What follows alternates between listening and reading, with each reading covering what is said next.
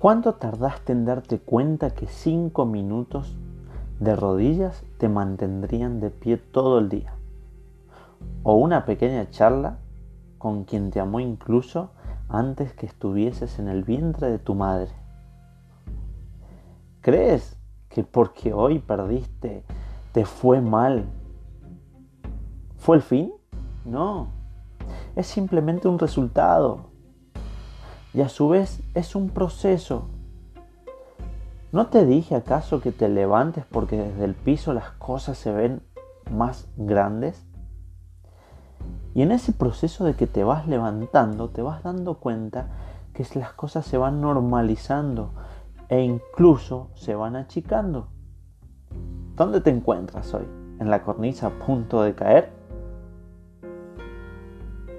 Sabiendo que no puedes volver atrás porque están esos leones devoradores, deudas, fracasos, errores. Te juzgaron, te sientes un perdedor, ¿Qué vas a hacer? ¿Te vas a dejar caer? ¿Vas a volver atrás? ¿O simplemente vas a decidir saltar pero para aprender a volar? ¿Qué puedes perder? Si te dejas caer, pierdes la vida, que es lo más sagrado que tenemos. Si vuelves atrás, corres el riesgo de seguir como estás o quedar peor aún.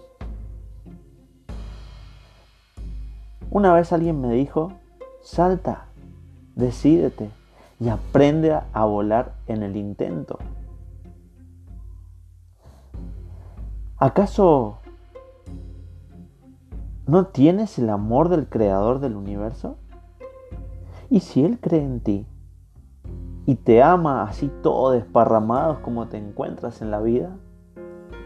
¿No vas a poder confiar en ti mismo y poder empezar a amarte? Toma la decisión y aprende a volar. Nos vemos en el éxito. Que Dios te bendiga.